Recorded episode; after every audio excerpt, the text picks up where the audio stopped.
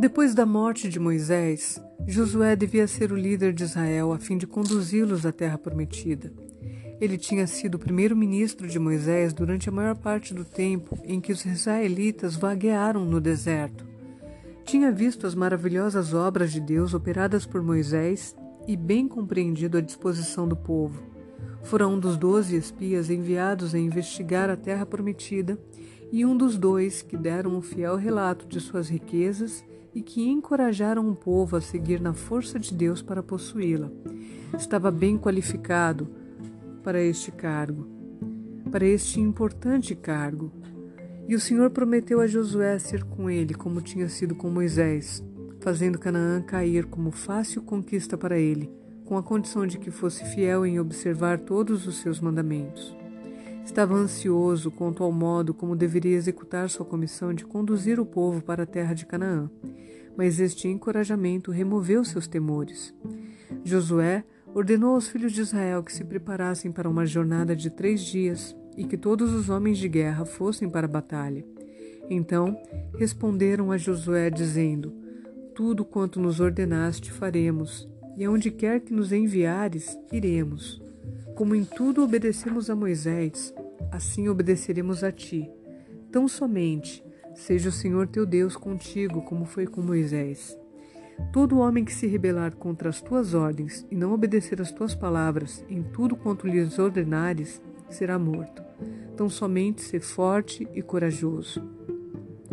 A passagem dos israelitas através do Jordão devia ser miraculosa.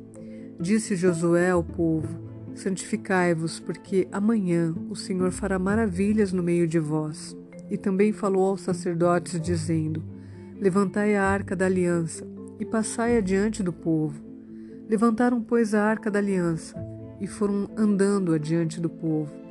Então disse o Senhor a Josué: Hoje começarei a engrandecer-te perante os olhos de todo Israel, para que saibam que, como fui com Moisés, assim serei contigo. Os sacerdotes deviam ir na frente do povo, levando a arca que continha a lei de Deus. Quando seus pés tocaram a orla do Jordão, as águas pararam de correr e os sacerdotes passaram, levando a arca que era símbolo da presença divina, e a hoste dos hebreus o seguiu. Quando os sacerdotes estavam no meio do Jordão, foi-lhes ordenado permanecer no leito do rio até que toda a hoste de Israel tivesse passado. Aqui a então existente geração de israelitas ficou convencida de que as águas do Jordão estavam sujeitas ao mesmo poder que seus pais tinham visto exibir-se no Mar Vermelho 40 anos antes. Muitos deles tinham passado através do Mar Vermelho quando eram crianças. Agora passavam pelo Jordão, homens de guerra inteiramente equipados para a batalha. Depois que a hoste inteira de Israel tinha passado pelo Jordão, Josué ordenou aos sacerdotes que saíssem do rio. Tão logo os sacerdotes, portando a arca do concerto, saíram do rio e pisaram a terra seca, o Jordão rolou como dantes e inundou todas as suas margens. Este maravilhoso milagre realizado em favor dos israelitas aumentou grandemente sua fé. Para que este inaudito prodígio não fosse jamais esquecido, o Senhor instruiu a Josué que ordenasse que homens de destaque, um de cada tribo, tomassem pedras do leito do rio, do local onde estiveram os pés dos sacerdotes enquanto a hoste dos hebreus estava passando, levando-a sobre os ombros para erigir um monumento em Gilgal, a fim de guardar na lembrança o fato de que Israel atravessara o Jordão em terra seca. Depois que os sacerdotes saíram do Jordão, Deus retirou sua poderosa mão e as águas precipitaram-se como uma portentosa catarata, seguindo seu próprio canal. Quando todos os reis dos amorreus e os reis dos cananeus ouviram que o Senhor detivera as águas do Jordão diante dos filhos de Israel, o coração derreteu-se-lhes de temor os israelitas tinham matado dois dos reis de Moabe, e sua miraculosa passagem através do volumoso e impetuoso Jordão encheu-os do maior terror. Josué, então, circuncidou todo o povo que tinha nascido no deserto. Depois desta cerimônia, celebraram a Páscoa nas planícies de Jericó. E disse mais o Senhor a Josué: Hoje revolvide sobre vós o opróbrio do Egito.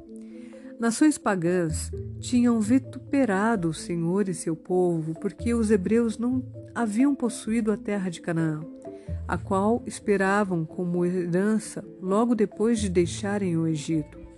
Seus inimigos tinham triunfado porque haviam por tanto tempo vagueado no deserto e orgulhosamente erguiam-se contra Deus, declarando que ele não fora capaz de introduzi-los na terra de Canaã.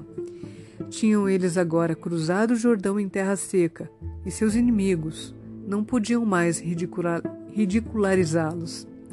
O maná tinha continuado a cair até este tempo, mas agora que os israelitas estavam para possuir Canaã e comer do fruto da terra, não tinham mais necessidade dele, e o mesmo cessou.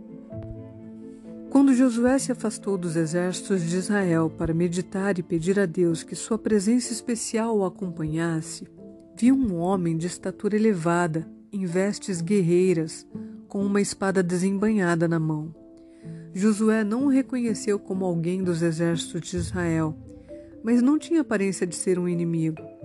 Em seu zelo, acercou-se dele e perguntou: És tu dos nossos ou dos nossos adversários?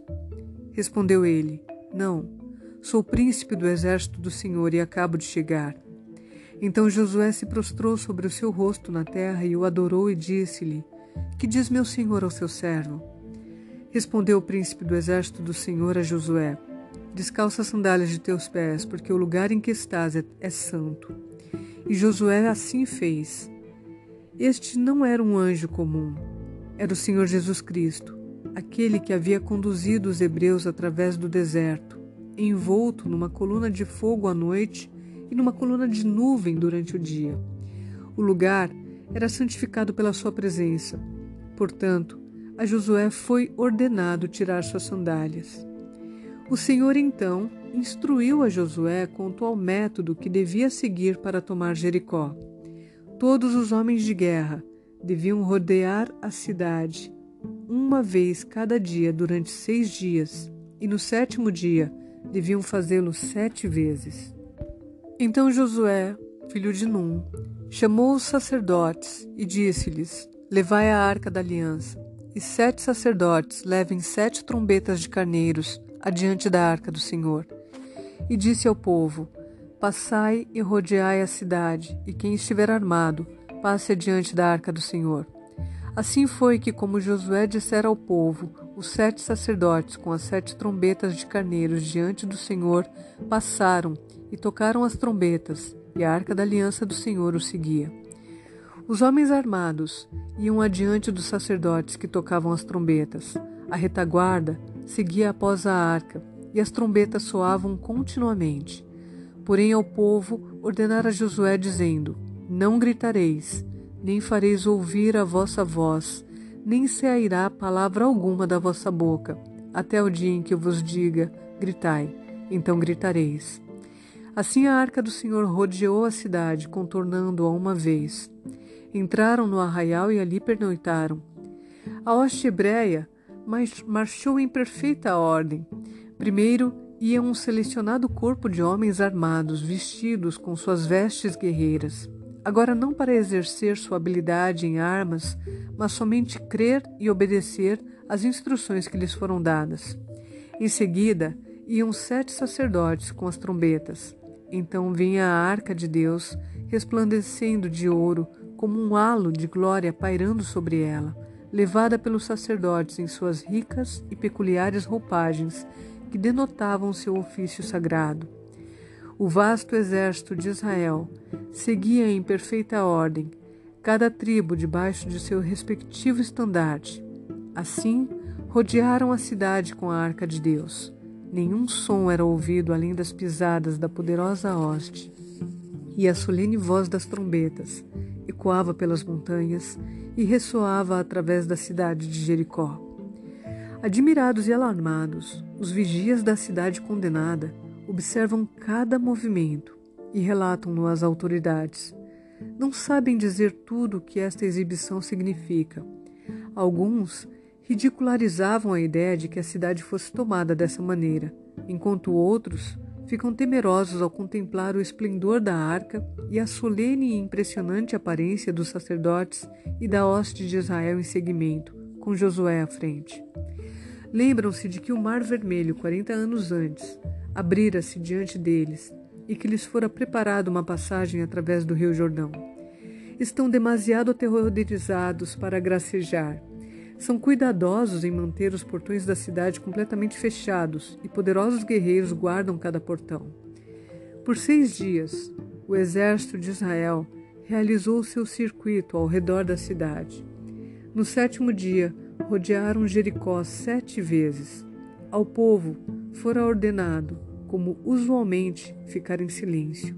Apenas o som das trombetas devia ser ouvido.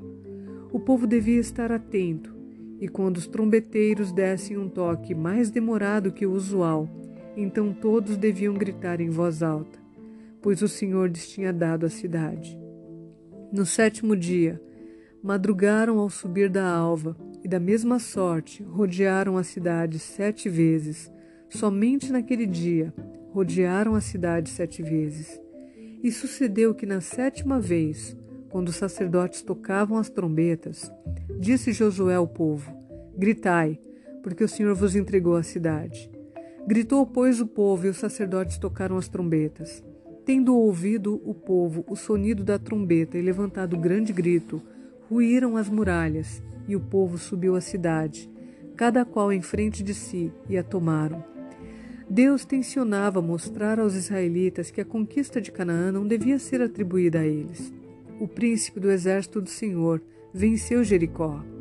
Ele e seus anjos estavam empenhados na conquista. Cristo ordenou ao exército celestial que deitasse abaixo os muros de Jericó e preparasse uma entrada para Josué e o exército de Israel. Deus, neste maravilhoso milagre, não apenas fortaleceu a fé de seu povo no seu poder de subjugar os inimigos, mas repreendeu sua anterior incredulidade. Jericó desafiar o exército de Israel e o Deus do céu. Quando contemplaram a hoste de Israel marchando ao redor da cidade uma vez por dia, ficaram alarmados. Porém, olharam para suas fortes defesas, seus firmes e altos muros, e se sentiram seguros de que resistiriam a qualquer ataque. Entretanto, quando seus firmes muros subitamente tremeram e caíram com estrépito ensurdecedor, à semelhança do estampido do ruidoso trovão, ficaram paralisados de terror e não puderam oferecer resistência alguma. Mancha alguma repousava sobre o santo caráter de Josué. Era um líder sábio. Sua vida fora inteiramente devotada a Deus. Antes de morrer, reuniu a hoste de hebreus e, seguindo o exemplo de Moisés, recapitulou suas jornadas no deserto e também a conduta misericordiosa de Deus para com eles. Então, com eloquência se dirigiu a eles. Relatou-lhes que o rei de Moabe lhes fizera guerra, chamando Balaão para amaldiçoá-los. Porém Deus não quis ouvir a Balaão, e ele teve de vos abençoar. Então disse-lhes: Porém, se vos parece mal servir ao Senhor, escolhei hoje a quem servais se aos deuses a quem serviram vossos pais que estavam da além do Eufrates, ou aos deuses dos amorreus em cuja terra habitai. Eu e a minha casa serviremos ao Senhor. Então respondeu o povo e disse: Longe de nós o abandonarmos o Senhor para servirmos a outros deuses, porque o Senhor é o nosso Deus. Ele é quem nos fez subir, a nós e a nossos pais, da terra do Egito, da casa da servidão quem fez estes grandes sinais aos nossos olhos e nos guardou por todo o caminho que andamos e entre todos os povos pelo meio dos quais passamos. O povo renovou seu concerto com Josué. Disseram-lhe: Ao Senhor nosso Deus serviremos e obedeceremos a sua voz. Josué escreveu as palavras de sua aliança no livro que continha as leis e estatutos dados a Moisés. Josué era amado e respeitado por todo Israel, e sua morte foi muito lamentada por eles.